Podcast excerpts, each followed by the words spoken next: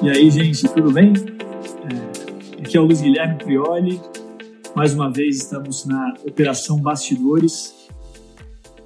E hoje a gente vai conversar com o Danilo Costa Filho. O Danilo, ele é um empreendedor que trabalha no setor de educação. Tá certo? E ao mesmo tempo aqui a gente está sendo gravado simultaneamente pelo podcast do IFL certo? E para quem não sabe, o IFL está realizando um fórum, a sétima edição do Fórum Liberdade e Democracia, que aqui em São Paulo, ano passado a gente teve o Taleb, e agora o, a gente está fazendo um novo formato com mais conteúdo e, e, uma maneira diferente, né, que fica muito mais acessível, né, um ingresso que antes custava 200 reais, agora está por um valor muito mais, mais barato. Então, é uma chance para vocês fazerem parte, é só entrar no site depois, fórumsp.org certo? E no final daqui dessa, dessa conversa eu vou falar um, um, um código para vocês terem 20% de desconto ainda no, nesse, nesse, nesse ingresso. E Danilo, obrigado aí pela sua presença, cara. Uma honra, uma honra estar com você aqui, tá me ouvindo certo? Obrigado, Luiz. Obrigado, LG. Obrigado pelo convite. Prazer é meu. É, para quem não sabe, o Danilo ele está bem-vindo agora, entrou no IFL, por isso que eu conheço ele de lá. E a gente já está se falando, se falando bastante. Um cara que tem uma cabeça muito boa e eu não queria perder a oportunidade de trazer ele aqui na Operação Bastidores para falar um pouco da jornada do, do, empreendedora dele, né, nesse, nesse quesito, porque ele, como eu falei antes, ele é fundador da Vereda Educação e cofundador agora do EducBank que é uma, uma, ele me falou por fora e cara é muito interessante mesmo acho que vocês vão ter vão gostar bastante. E acho que para começar Danilo se você pudesse contar um pouco né de da sua trajetória até você começar a empreender né? Quem quem era esse Danilo antigamente como você tomou essa decisão tá bom obrigado Luiz você me ouve bem estou te ouvindo muito bem Tá bom. Em primeiro lugar, obrigado pelo convite e parabéns pelo projeto. Muito bacana, baita iniciativa para encorajar mais gente a empreender. Eu não trabalhava com educação, LG, vim de uma família com, com educação no sangue. É, meus avós eram professores e meu pai e minha mãe, os dois são jornalistas. Então, uhum. eu cresci com o tema é, educação e tendo conversas como essa que a gente está tendo aqui agora, desde pequeno, é, é com o tema educação. É, então, sempre foi uma zona de influência muito grande na minha vida. E eu mudei para São Paulo para fazer faculdade. Eu sou de Campo Grande, Mato Grosso do Sul. Quando eu me formei em direito na GV aqui em São Paulo, fui trabalhar por alguns anos no mercado. E quando eu estava com 27 anos de idade, o coração bateu mais forte no sentido da educação e eu decidi largar tudo com o objetivo de montar um projeto educacional com o sonho de ampliar o acesso a uma educação de qualidade no Brasil, a famílias de baixa e média renda e a um preço acessível a um universo cada vez maior de pessoas. E, e rapidão, to, tocar, tocar um pouco nesse ponto, cara. Como que foi quando você tomou essa decisão, seus amigos e sua família, como que eles lidaram com isso? Porque é difícil você, quando você quer empreender, você convencer os outros. Poxa, eu estava num fundo de investimento, é, uma carreira praticamente garantida e, e óbvio com todos os riscos institucionais de qualquer profissão, mas poxa, tinha uma carreira muito óbvia para seguir em frente. E quando eu decidi largar tudo para empreender em educação, você pode imaginar a quantidade de críticas que você, que você ouve de todos os lados, né? Você tá louco, isso nunca vai dar certo, essa conta nunca vai fechar. Né? Eu queria fazer um modelo educacional de alta qualidade baixo custo. Imagina, é, se isso fosse possível, alguém já teria feito é, você está arriscando o, o, o, algo que você não pode arriscar. Então, é muito difícil, assim. No final do dia, é, você e seu travesseiro sabem o risco que você está correndo e o ambiente ao seu redor, de uma maneira muito bem intencionada e justamente porque as pessoas querem o seu melhor, é, elas não te influenciam a, a empreender. Porque, de verdade, o risco é muito grande e o retorno não é óbvio. Então, 99% das startups não dão certo. Então, é óbvio que a gente sempre acha que a nossa vai dar.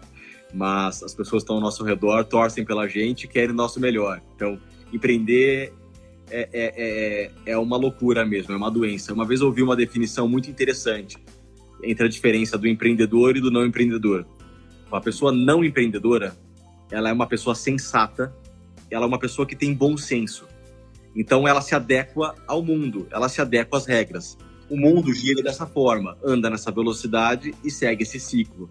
Então ele consegue se adequar a esse ciclo e ser muito bem sucedido nisso. O empreendedor, ele é uma pessoa insensata. Então ele quer que o mundo se adeque a ele. Ele quer que, que o que não, tá, não, não está funcionando passe a funcionar. É, então corre um risco muito grande por isso. Então, essa definição acho que foi muito interessante. É uma definição boa. E uma outra coisa que vem quando você está de curiosidade, quando você está falando que você foi, você largou tudo, né? Então, normalmente as pessoas, quando elas vão empreender, elas seguem às vezes duas estratégias. A primeira é que elas, elas começam a empreender como um side job, né? então elas vão empreendendo lado a lado com manter o emprego, até uma hora que vira uma chave e fala assim: putz, vou, vou, vou, vou focar completamente na minha empresa, no meu projeto novo, ou elas largam tudo para já começar é, a empresa desde o início. E como, como é que foi? Qual dessas duas? Você realmente só cortou e falou, quer saber, quero começar agora e para me dedicar full time eu vou, vou parar completamente com o trabalho? Você tomou alguma outra precaução ao fazer isso? Foi, cara, no sangue mesmo? Todas as pessoas que eu conheço que em algum momento da vida decidiram largar tudo para empreender, tentaram realmente conciliar as duas coisas. Tentaram começar um business plan enquanto trabalhava em algum lugar, mas a verdade, LG, é que o maior inimigo de um empreendedor é um bom emprego. E você só vai conseguir tirar qualquer coisa do papel a hora que aquilo for a sua vida e você não tiver opção. Ou aquilo dá certo ou aquilo dá certo. Quando a gente tem plano B em relação a empreender, a chance de êxito ela é menor, porque você não precisa, de fato, fazer aquilo dar certo. E quando você olha as principais startups de sucesso, a grande maioria delas fazem hoje coisas que não imaginaram estar fazendo no início, no seu primeiro business plan. A maior parte das startups precisam se reinventar muitas vezes ao longo do caminho. É super normal esse processo de pivotagem.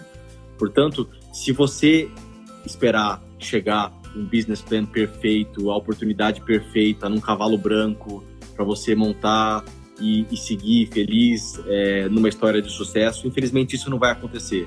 Você vai precisar largar tudo, você vai precisar ficar a noite sem dormir, vai precisar olhar detalhe, vai precisar contar centavo. E essa é a realidade de qualquer início de jornada.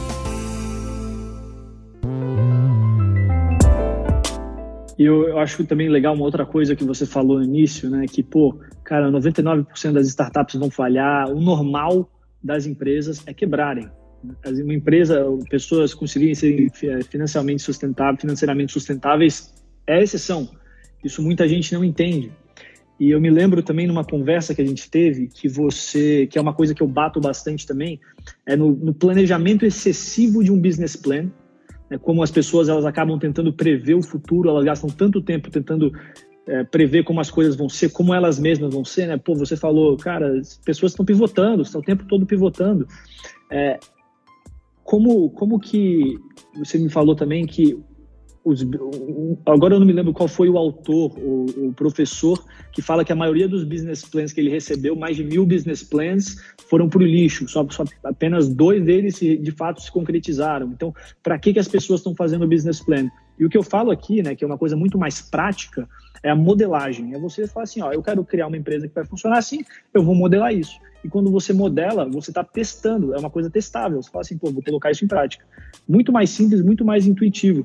E eu queria saber, que tipo de planejamento você fez antes de você criar a Vereda? Eu fiz todos os planejamentos típicos que estão acesso e acessíveis a um analista enquanto empreendedor.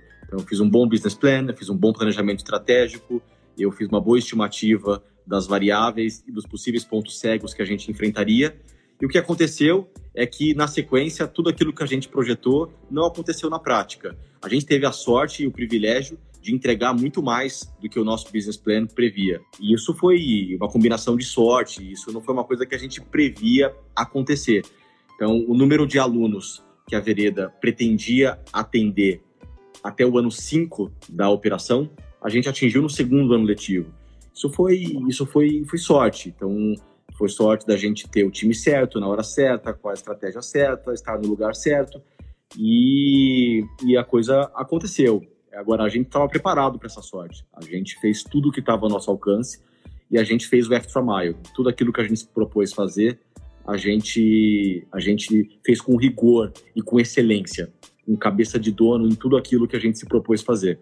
Agora, quando a gente fala justamente dessa necessidade de pivotagem que qualquer startup precisa necessariamente fazer, é, essa história que você falou é bastante interessante, né? O Bill Salmon, o, professor de empreendedorismo da HBS, ele fala que ele analisou mais de 3 mil business plans ao longo da carreira dele. E somente sete desses 3 mil hoje fazem é, o que se propuseram a fazer no início é, da, da, do seu planejamento. E, por sinal, ele não investiu em nenhum desses sete porque é, realmente não eram óbvios que daria certo. Então, tudo isso para dizer o seguinte: eu acho que no final do dia, o que faz uma startup dar certo ou não, não é o seu planejamento e, e não é aquele plano inicial que ela possui. Sim, isso é necessário e sem isso ela não existe. Mas o que vai fazer ela dar certo ou não é, são as pessoas que você mobiliza e que você consegue engajar naquela direção. Se você conseguir atrair, recrutar as pessoas certas, que são muito melhores do que você, e fazê-las remarem na direção correta, você pode ter êxito em qualquer indústria, em qualquer setor. Perfeito. Isso é uma frase do Patrick Lencioni muito interessante e eu acredito muito nisso. Quando você olha para todas as startups que deram certo, no final do dia era um grupo de pessoas muito melhores do que o fundador que pensavam e agiam como se aquilo tivesse sido fundado por elas. Porque no final do dia foi assim. Então, essa característica de atrair e recrutar gente melhor do que si e fazê-las se engajar e se mobilizarem na direção correta, talvez seja o principal fator de sucesso das startups. E eu venho para você com duas perguntas. Primeira, como você escolheu essas pessoas extraordinárias, muito melhores que você, e como você motivou elas para trabalharem e se sentirem donas? Eu acho que é sendo transparente, jogando limpo e sendo muito generoso na meritocracia. É, eu acho que, eu penso que quando você consegue realmente criar um ambiente onde as pessoas podem sonhar grande, onde as pessoas podem ser do tamanho dos seus sonhos, se você traz gente que sonha grande e está disposta a, a, correr o risco e fazer o que é necessário para as coisas darem certo, você tem justamente a combinação da técnica com a motivação. E quando você tem essas duas coisas, você tem um ambiente numa posição competitiva muito favorável para performar. Quando você traz pessoas cuja combinação de conhecimento técnico, domínio técnico sobre aquilo a qual você está sendo recrutado para fazer, e motivação, ânimo de longo prazo, você cria um ambiente na qual as pessoas têm confiança, vulnerabilidade de acreditar que vale a pena se matar por aquilo, porque aquilo não vai deixar você para trás, aquilo realmente é para você. Então, isso acolhe pessoas e gente boa atrai gente boa. Então, eu acho que quando você consegue consolidar uma cultura de excelência em pessoas, por mais trabalho e por mais árduo que isso seja no curto médio prazo, em determinado momento isso vira um axioma da sua casa, da sua casa, eu digo, da sua startup. E quando excelência em pessoas se torna um axioma típico da cultura da, da, da startup a qual você trabalha, isso naturalmente se torna um princípio, um valor da casa. E, e aí, gente que não está disposta a se enquadrar nesse perfil, é, é, nem se candidata, sabe? É, é nem quer entrar no, no, no, no, no perfil daquilo, porque vai ser frustrante para ela e para as pessoas que estão lá. Eu acho que é mais ou menos por aí. Eu gostei disso, porque às vezes o que, o que fica confuso, que até dá para você elaborar um pouco mais, mas antes eu tenho uma outra pergunta para você, né? Que é como implementar uma meritocracia, assim, de fato, sabe? Pô, é, é dando vesting para as pessoas, é no dia a dia, é, é, de uma maneira durante as reuniões que você fala com elas, assim, porque as pessoas que estão começando, que as pessoas falam assim, puta, eu quero empreender. Aí, aí eu, vejo isso, assim, porque é uma coisa que eu sentia. As pessoas falavam, putz, você tem que dar espírito de dono para as pessoas. Eu falava, como?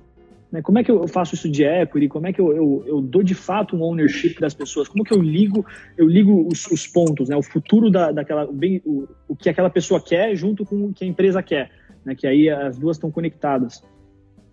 E acho que dá, dá para falar sobre isso também, mas uma das dúvidas, assim, então, né, a gente vê o que a Vereda é hoje, e aí eu, eu pergunto para você como é que era o MVP dela? Como é que era, assim, a, que você tinha colocado a sua visão no início? É, essa é uma pergunta complexa. É, quando a gente fala de o que incentiva pessoas no longo prazo e quais são esses mecanismos, né, esses veículos que permitem pessoas talentosas continuarem motivadas no longo prazo, você precisa realmente analisar qual é a sazonalidade e o ciclo é, que o seu perfil de negócio se propõe. E você precisa conseguir entender qual é o tipo de incentivo que mais faz sentido para o ciclo e para a sazonalidade do projeto ao qual você está você tá propondo esse incentivo. Existem projetos que equity fazem muito sentido, que stock option fazem muito sentido, outros que fazem menos. Existem projetos que phantom shares fazem muito sentido, outros que fazem menos. Existem projetos que é, é isso mais atrapalha do que ajuda. Existem projetos cujo reconhecimento é muito mais acadêmico, institucional, do que necessariamente financeiro. Tem uma história muito interessante é, de uma, na verdade é uma, é uma anedota. É, uma, uma senhora era dona de uma casa, ela morava sozinha nessa casa e de repente um grupo de meninos começou a jogar futebol bem na frente da casa dela na rua. Todos os dias eles jogavam futebol e a vida dela começou a ficar um terror. Ela não conseguia sair com o carro, na hora de entrar na casa sempre estava tendo jogo na frente da, da, da casa dela, a bola caía toda hora dentro da casa, quebrava os lustres, quebrava a janela. E ela tinha que realmente fazer com que aquilo ali acabasse. E ela sabia que se ela chegasse para os meninos e pedisse para eles, ou falasse, tá proibido jogar futebol aqui na frente agora, aí que eles iam querer jogar. Então ela fez diferente. Ela chegou para eles e falou: Olha, meninos, vem aqui um minuto, por favor. Eu queria fazer uma proposta para vocês. Eu queria dar 50 reais para cada um de vocês, para vocês continuarem jogando futebol aqui. Eu tinha um filho da idade de vocês que jogava futebol, eu adorava ficar vendo ele jogar, mas ele não mora mais comigo. Eu tenho muita saudade dessa época. Então eu queria pagar para vocês continuarem jogando aqui. E os meninos que já iam ter que jogar de qualquer forma, já estavam jogando, falou: "Poxa, ainda ganhar cinquentão cada um, poxa, maravilha, né? Passa para cá". No primeiro dia ela deu 50, no segundo dia ela deu 40, no terceiro ela deu 30, no quarto ela deu 20, no quinto dia ela falou que não ia dar mais nada. E só de birra eles nunca mais jogaram na frente da casa dela. Então, tudo isso para dizer que o incentivo financeiro e o dinheiro muitas vezes desvirtuam o verdadeiro incentivo que as pessoas possuem para fazer algo. Eu gostei dessa história, cara. Não conhecia, não conhecia essa história. Muitas vezes o dinheiro é, não é o melhor incentivo para fazer as pessoas fazerem as coisas. E quando as pessoas fazem alguma coisa por paixão ou, ou, ou, ou fariam aquilo, mesmo que mesmo que tivessem que trabalhar de graça para fazer aquilo, aí realmente você, você tem alguém que tem essa combinação de ânimo. E se além disso você conseguir acertar o incentivo correto para reter essa pessoa no longo prazo, aí eu acho que você, você tomou a decisão correta. Excelente, excelente. E sobre, então, o seu MVP, né? Porque aqui eu tenho falado, junto com, com, os, outros, com os outros entrevistados, que uma visão assim, é sempre partir do problema que você quer solucionar, porque quando você está partindo do problema, você tem muito mais flexibilidade para conseguir encontrar a solução e não apenas empurrar uma solução que você criou para algum problema que você nem sabe se a pessoa tem. Né? Então, qual que era esse MVP? Qual que era o problema que você queria solucionar? Por mais é, ridiculamente simples que é o que eu vou tentar te responder, eu acredito que o MVP tem que ter as perguntas corretas muito mais do que se propor a ter as respostas. E muitos empreendedores se cobram a ter respostas. Muitos analistas, o ecossistema de empreendedores, de modo geral, muitas vezes cobram e exigem do empreendedor respostas as quais não faz nem sentido ele, ele se propor a ter naquele momento. Então ele precisa ter muito autoconfiança e muita autoestima é, e muita humildade de ouvir os sinais ao seu redor para entender se ele realmente está conseguindo endereçar as perguntas corretas no sentido do projeto que ele está se propondo. Mais do que ter a audácia ou a arrogância de dizer que, nossa, vamos fabricar um iPhone com 20% do custo, porque a resposta para isso é usar selênio e, e, e, tal, tal metal ao invés do que, do que a Apple usa. É, você não sabe isso. O que você tem que se perguntar é, um, se faz sentido fazer um Apple, é, um iPhone com 20% do custo e, e, se isso é possível, mais do que ter a resposta. É, é, mais importante do que saber se, se Covid se cura com cloroquina ou não, é, é realmente descobrir a cura e saber a cura do que provar que a cura é por ali ou, ou por aqui. Acho que aí a gente perde o jogo quando a gente começa a polemizar e, e, e não ser imparcial nessa, nessa busca por, por respostas. O Jeff Bezos fala uma coisa muito interessante, é, que é a necessidade do empreendedor ser obstinado no destino, mas flexível no caminho. Então, o caminho precisa ser adaptado constantemente. É por aqui, é por ali, é com time assim, é um time assado, é com, é com perfil assim, ou perfil, é mais digital, mais offline. Isso você vai precisar pivotar o tempo inteiro e ter muita flexibilidade para reconhecer o que está dando certo e o que está dando errado de uma maneira muito ágil. Agora, você precisa saber exatamente para onde você está indo. E se você não souber, ninguém mais vai saber. E você vai estar tá perdendo tempo e recursos de todo mundo que está engajado nisso. Só um último ponto: o destino também pode mudar. A viagem, a viagem podia ser para Campinas, em determinado momento muda para Cuiabá. Mas enquanto, enquanto o destino está setado, enquanto o destino é aquele, você tem que perseguir aquilo de uma maneira muito obstinada. Excelente. E você, cara, nas suas coisas, quem estava falando ali, né? Você pode no mundo físico, você optou realmente por trabalhar no mundo físico, né? A própria solução que você estava fazendo é dar aula para as pessoas, né? A Vereda tem escolas físicas, você trabalhou nisso e eu queria, queria ouvir assim, como é que você, como é que é liderar uma empresa daquele tamanho com a quantidade de gente que existe numa idade tão jovem? Fala aí, eu ia falar, se você puder falar para as pessoas que estão ouvindo a gente, quantos anos você tem também? Quantos anos você começou a Vereda, né?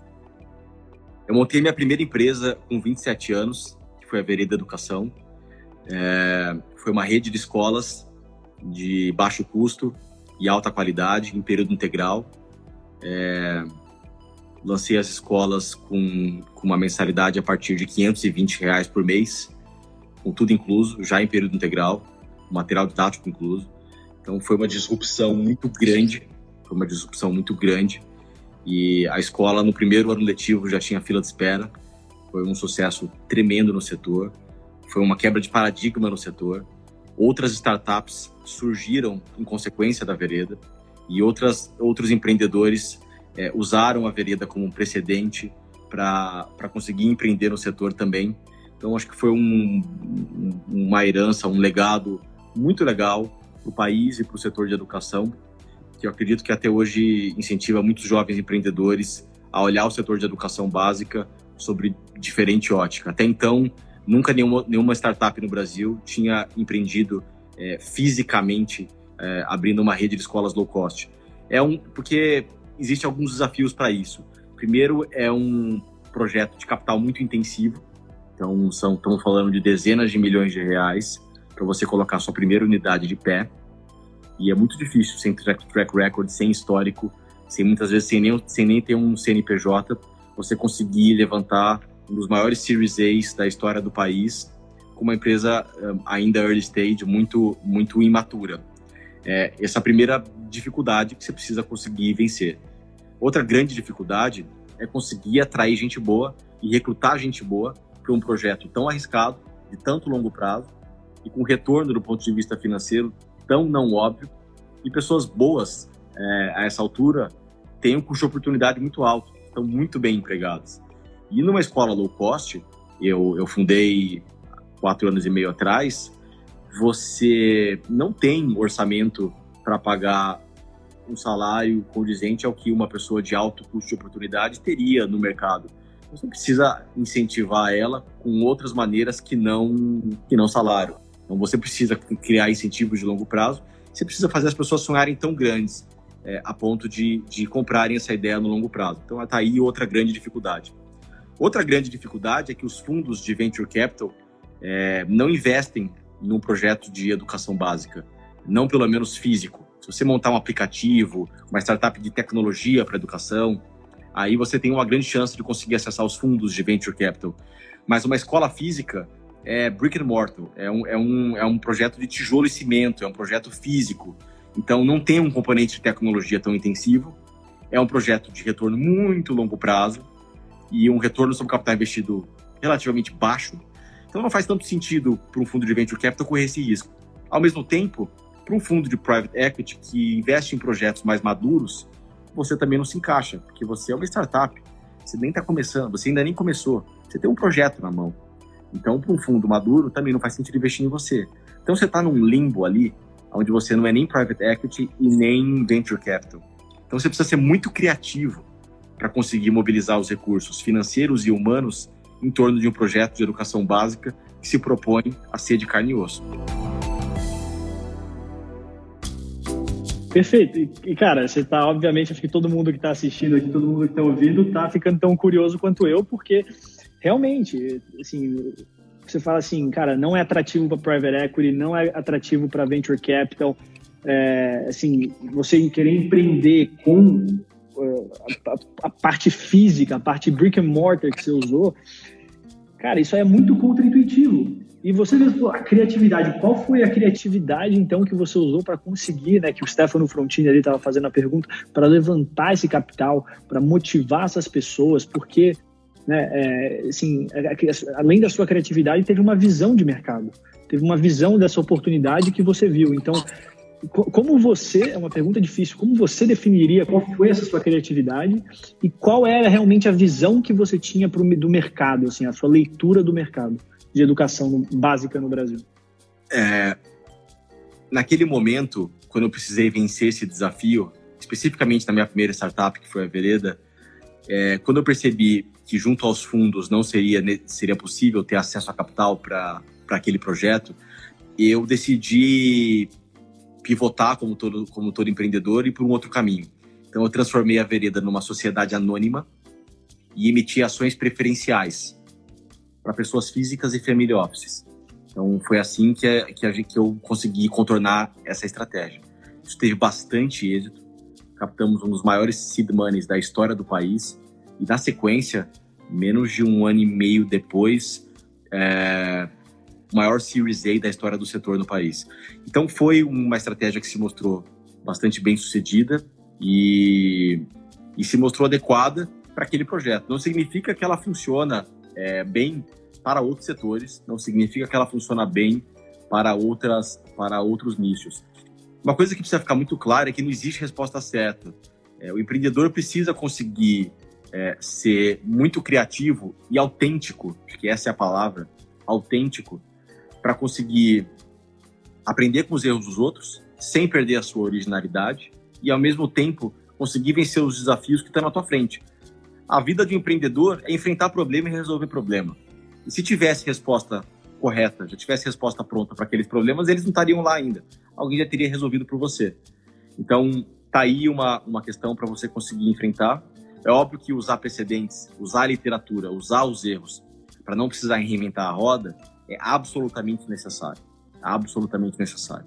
Mas tem um jeito para fazer isso. O Thomas Mann, aquele autor é, alemão, ele diz que tradição é você seguir um exemplo à sua própria maneira.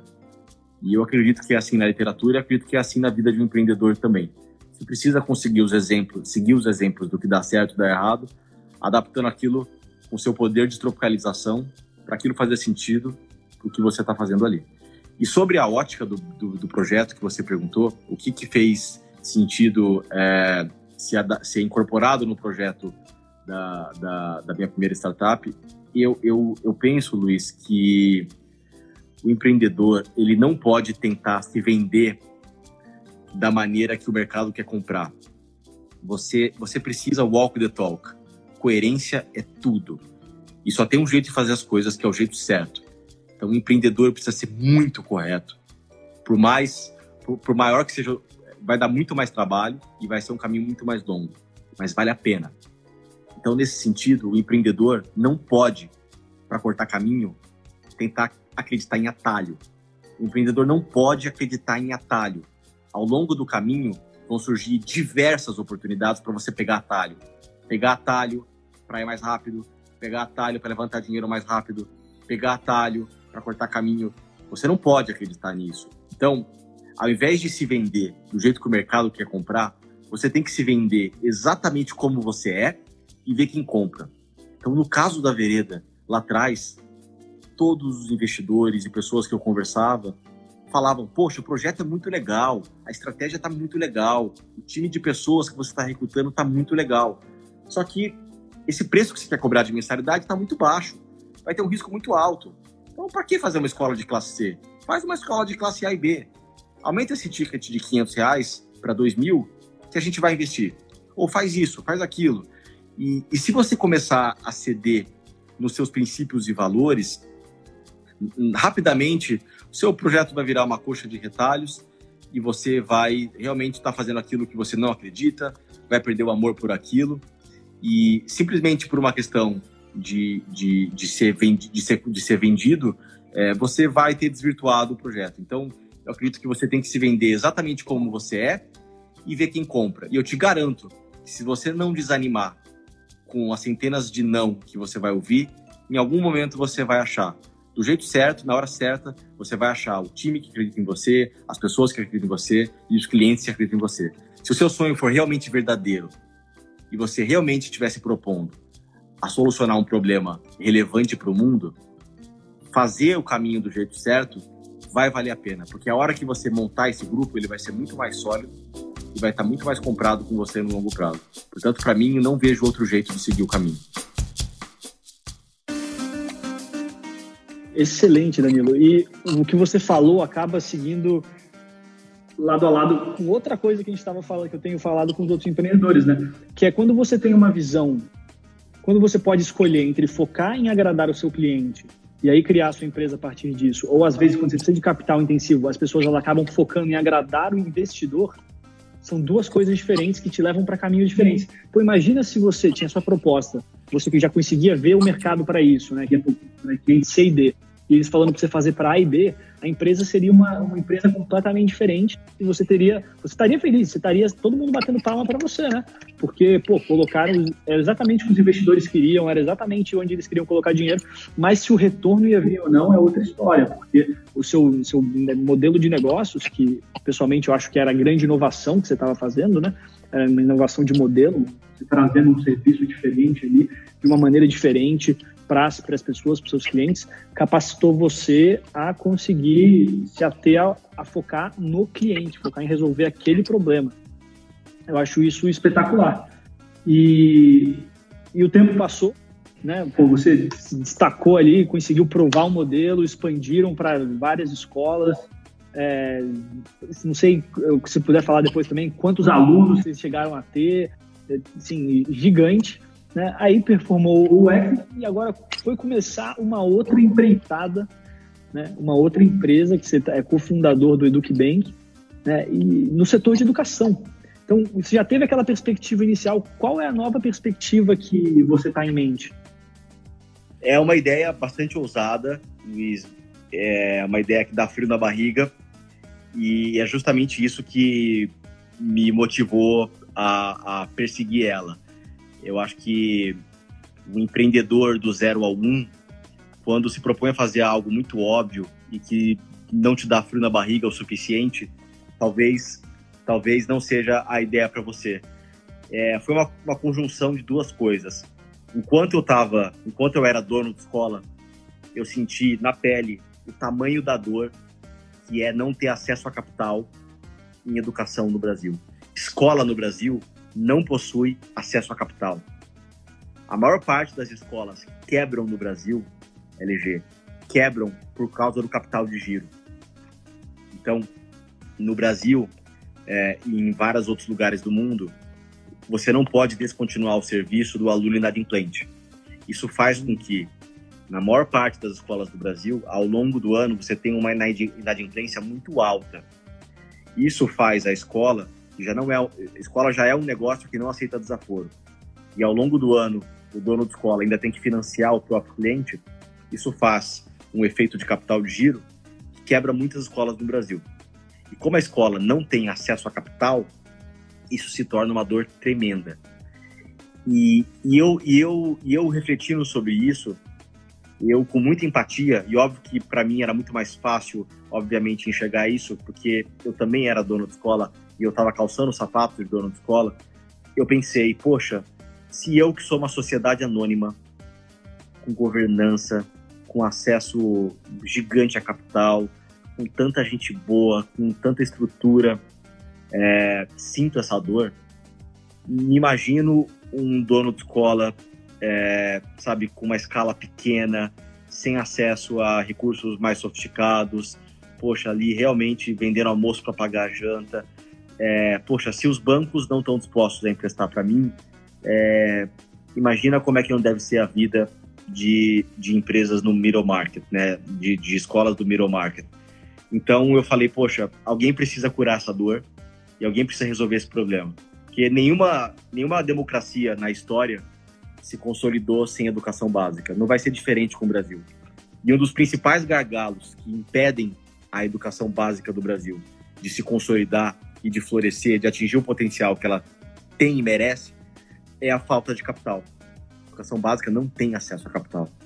Então eu resolvi comprar essa briga, resolvi vestir o kimono e subir nesse tatame, junto com um time de pessoas muito melhor do que eu. Eu sou o, o mais jovem e menos experiente é, diretor da EducBank. É um time que me faz sair da zona de conforto e me ensina coisas que se eu não estivesse perto de gente tão boa, eu não teria a oportunidade de, de, de aprender tanto. É aquela história, né? Você quer jogar tênis com uma, uma pessoa pior que você, você vai ganhar todas, mas você não vai aprender nada, você não vai evoluir o seu esporte. Então você tem que jogar tênis com gente muito melhor que você. É, você vai perder e você não pode ter ego por isso. Né? Não é sobre ganhar a partida, é sobre sair da quadra melhor do que você entrou. E assim você vai estar contribuindo para todo mundo jogar com você. Então é mais ou menos por aí. Eduque Bank é um time de pessoas muito melhores do que eu. E, e o que a Eduque Bank se propõe a fazer, é, quando eu senti essa dor, eu estruturei esse projeto, montei um plano de negócio. Obviamente, é minha segunda jornada, então é muito mais claro e muito mais óbvio. Você não cometeu os erros que você cometeu na sua primeira experiência. Isso é provado quando você olha a teoria e a literatura, é, tanto teórica sobre empreendedorismo, quanto prática e estudos de caso. Então, quando você vai de, de HBS a Stanford sobre escolas de empreendedorismo, uma coisa que é unânime entre todos os analistas que acompanham esse, esse setor é que a chance de sucesso de um projeto ela está absolutamente correlacionada, é, é, uma, é uma correlação absolutamente linear com a experiência e, e a etapa de jornada dos fundadores e empreendedores daquele projeto. Então, é, isso aumenta numa escala logarítmica e é realmente verdadeiro. Existem fundos nos Estados Unidos que só investem em empreendedores que já quebraram pelo menos uma vez. E, e não, não, é à toa. Né? Então, acho que é, é, mais ou menos por aí, LG. Perfeito. Eu acho que, até as mensagens que a gente recebe ali, que o pessoal fica bem animado com isso, que é uma proposta maravilhosa, cara. É uma proposta de, de você ajudar os pequenos empreendedores que muitas vezes por causa de regulações o mercado se fecha para eles né, de um acesso a crédito que é crucial. É super interessante, é, só, só, fazer um gancho com o que você falou, é, os grandes bancos, é, inclusive também os bancos de menor porte, os bancos de crédito de modo geral, não conseguem emprestar para uma escola porque a análise que você precisa fazer para uma escola é muito mais acadêmica do que financeira. É, uma escola, 95% das escolas particulares do Brasil não são auditadas, não possuem balanço e não possuem capacidade de comprovar os seus números. Portanto, o rating financeiro de uma escola de pequeno e médio porte no Brasil, que é a maioria absoluta da, dos casos, ele, ele, ele, ele não consegue provar um score tal qual justifique você é, conceder crédito em condições, em condições decentes para aquela instituição. Mas ela, se por um lado não possui esse arcabouço financeiro, por outro, Você tem escolas maravilhosas, tem milhares de escolas maravilhosas no Brasil que fazem um trabalho incrível, que estão há décadas outperformando, entregando resultados acima da média, entregando um produto maravilhoso, um serviço incrível, um time incrível de pessoas. E são escolas que, quando você analisa ela do ponto de vista financeiro, ela está sendo injustamente penalizada. Agora, para você conseguir fazer essa análise acadêmica que compreende, portanto, a, o trabalho que aquela escola desempenha e principalmente a sazonalidade ao qual esse trabalho é, é exibido, você precisa de uma inteligência acadêmica diferente, que não faz sentido para um banco correr o risco e ter o learning curve de criar essa área do zero. Não precisam disso. É um risco desnecessário. Agora, alguém tem que criar essa dor.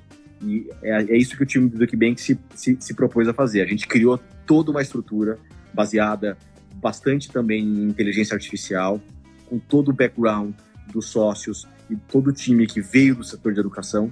A gente criou uma fintech que acredita na educação básica, porque a gente vive isso. É uma fintech, a primeira fintech do mundo é, que tem o sonho de se transformar um banco cujo único setor é a educação básica. A gente não quer atender outros setores, a gente quer ser perito nisso. Excelente. Pô, então, educação para uma fintech focada em educação, né? juntando, juntando os dois. E, e aí, qual, é uma visão para gente, assim, né, de, acho que duas perguntas até um pouco diferentes, eu fico curioso, cara, do que está falando. Né? Como, como que você avalia uma empresa, assim, de certa forma, uma, uma escola, para você ver o que tem de, o que você chama de essa coisa valiosa, esse super produto, e como que você vê o mercado para isso no Brasil, assim, de, em termos de tamanho, de, de oportunidade? A gente tem um rigoroso Uh, o DucBank possui um rigoroso processo de homologação para uma escola poder entrar na nossa base e passar, portanto, a ter acesso a crédito e ter acesso a capital. Em linhas gerais, de falar alguns macropontos, é muito mais complexo do que isso, e cada macroponto desse se desdobra em, em dezenas de outras linhas, mas a rotatividade dos professores, o turnover docente, o NPS dos principais stakeholders, a reputação daquela escola, os seus resultados oficiais e extraoficiais em provas e exames, as suas taxas de aprovação, os índices de evasão dos alunos, alguns componentes extracurriculares, alguns extra miles. Poxa, é, você tem uma escola fantástica como Dante Alighieri, que mandou um aluno para a NASA. Poxa, será que será que isso não deve ser levado em consideração? Complexidade que possui por trás do esforço acadêmico e operacional de criar um ambiente do ponto de vista de time de gestão, de pedagógico, para criar as condições necessárias para um aluno daquela escola poder fazer um projeto na NASA. Isso, muitas vezes, nesse mundo que a gente está vivendo, onde a gente está vivendo talvez a maior transformação da, transformação da história do setor de educação, mudando de um formato de conteúdo baseado em fazer com que as pessoas sejam emissoras de respostas para um mundo baseado em habilidades, onde as pessoas vão ter a capacidade de fazer as perguntas. Portanto, o vestibular, nessa transformação, perde um protagonismo que tinha no passado, que há analistas que, inclusive, questionam a, a, a, sua existência no médio e longo prazo. Então, uma escola LG que tem a capacidade de criar avenidas de possibilidades para além do vestibular aos seus alunos, isso precisa ser considerado, porque muito provavelmente essa é uma escola most likely to succeed no longo prazo, que é justamente aonde você tem que estar tá direcionado. Educação básica é um projeto de maturação lenta e de longo prazo por excelência. Entendi. E você agora na sua segunda empreitada, segunda jornada, e você diz que realmente você tem um aprendizado diferente da sua primeira. Né? E eu passo essa pergunta para você. Ó, acabou de entrar aí também uma professora. E qual que é esse, o maior aprendizado que você teve durante todo esse tempo?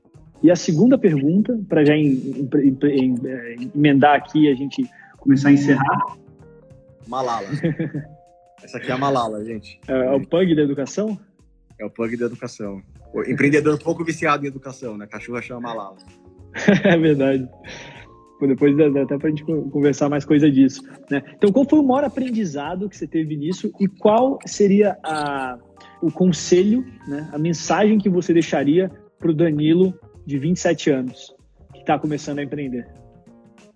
Seja obstinado, não é esforçado, é obstinado pelos seus clientes.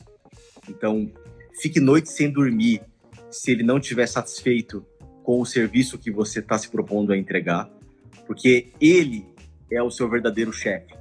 Se tem uma pessoa que tem a capacidade de demitir ou contratar alguém na tua empresa, não é você, não é o presidente, não é o investidor, não é o acionista, e daí que você é fundador? Grande coisa. E daí que você é CEO? Grande coisa. E daí que você é investidor? O problema é seu. É, a, a verdade é que quem manda na empresa é o cliente. E o acesso à tecnologia está se radicalizando em tal velocidade que a simetria de informação está caindo radicalmente todos os dias. Isso é uma tendência sem volta. Então, companhias que não são obstinadas pelos seus clientes, como a Amazon, por exemplo, é, como o Peter Thiel foi na PayPal, é, é, como o Eric Schmidt foi na Google, é, elas não têm a menor chance de entrar no jogo. No passado recente, tinham.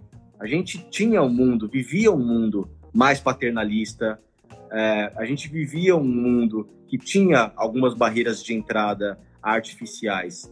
E isso está caindo, gente. E quando a gente fala, eu acho que muita gente fala que a Covid está mudando isso, eu penso que a Covid está consolidando todo o processo que já vinha em, em, em andamento. É, então, se a ficha de alguém ainda não caiu, é melhor andar rápido, porque ninguém vai te bater tão forte como o próprio mercado. Exatamente. Então, sim, quase que mais clientes, menos investidores, né? Eu, eu, eu adorei, cara. Eu acho que se você quiser fazer aí agora uns, umas closing remarks, uma, umas palavras de fechamento para quem está assistindo, para quem, quem quer empreender no setor de educação, que caminho você você acha você acha interessante? Que oportunidades você vê nisso, além, da, obviamente, da que você está trabalhando, né? eu penso que se você consegue atrair as pessoas corretas e tem a coesão necessária para fazer com que o time de pessoas correto está remando na direção correta, qualquer que seja o setor que você se propor a empreender, você tem uma chance muito alta de êxito. Você não pode desanimar com os nãos e não pode se assustar com as iminentes necessidades de pivotagem que você vai precisar fazer no caminho. Isso faz parte do jogo. Entenda isso como oportunidade, não como desafio. Se você tiver essa maturidade, eu tenho certeza e estaria disposto a investir no seu projeto, porque esse é o componente de sucesso das principais startups vencedoras. Quando você olha a Stone do André Street, por exemplo, o André Street hoje faz uma coisa completamente diferente que ele se propôs a fazer no início da sua jornada empreendedora. Mas ele conseguiu manter um time melhor que ele, brilhantemente incentivado ao longo desse caminho. Se você conseguir fazer isso, mesmo que você esteja fazendo coisas diferentes daqui a alguns anos, você vai ter sucesso. De algum jeito, você vai ter sucesso. Mantenha, mantenha as pessoas motivadas. O jeito não é só o dinheiro vá atrás de, de, agradar o cliente, a oportunidade que existe em ser criativo para achar soluções para os problemas que a sua empresa vai ter, porque ela vai ter problema, vai precisar se vai precisar pivotar, mudar o foco. Né? acho que isso é excelente e assim, até só pelo ponto que a gente já conversou antes, eu já sei que tem, cara, espaço para a gente cavar para caramba. Teve outras pessoas ali perguntando mais intrínsecas, né, de pô, como que levanta capital, como que faz um monte de coisa, mas a gente vai ter que parar por aqui, que o tempo da live está acabando, que mais uma vez está sendo gravada ao mesmo tempo com o podcast do IFL São Paulo, tá certo? E como prometido aqui no final, eu vou passar para vocês o código, né? Se vocês o código lá que vocês vão colocar no site forumsp.org para vocês conseguirem os ingressos para a sétima edição do Fórum da Liberdade de Liberdade e Democracia que, que o IFL está fazendo certo? É um fórum focado em empreendedorismo, focado no tema mais específico de pioneirismo. Tá? Então a gente vai ter, vai ter gente, vai ter astronauta falando, vai ter um, um monte de gente boa para compartilhar informação a respeito disso, tá certo? Então basta colocar o código LPRIOLI, LPRIOLI, L-P-R-I-O-L-L-I, que você vai ter um desconto de 20% na compra do seu ingresso. E ó, aproveita esse ano que está muito mais acessível e vai estar tá com mais conteúdo ainda, certo? O fórum que vai ser por, por meados de agosto. Então, Danilo, eu queria agradecer você aqui, cara, de verdade, de ter despendiado o seu tempo para compartilhar esse conhecimento. Eu acho uma coisa muito importante, porque às vezes as pessoas elas só veem o, a parte boa, vem a parte da relação que tem por trás do empreendedorismo, né, que parafraseando até um pouco o que você falou, pô, quem vai empreender é uma pessoa que não tem senso, é uma pessoa que não tem noção da, da, dos problemas, dos perigos que vem com isso. Faz total sentido as pessoas não empreender, mas mesmo assim elas continuam e é possível você ser bem sucedido. Então, Danilo, muito obrigado. Muito obrigado a todos que acompanharam até agora. E foi um prazer, um prazer receber todos vocês aqui. Obrigado, obrigado pela oportunidade, LG, e parabéns pelo projeto. Valeu, cara. Até mais, gente. Um abraço.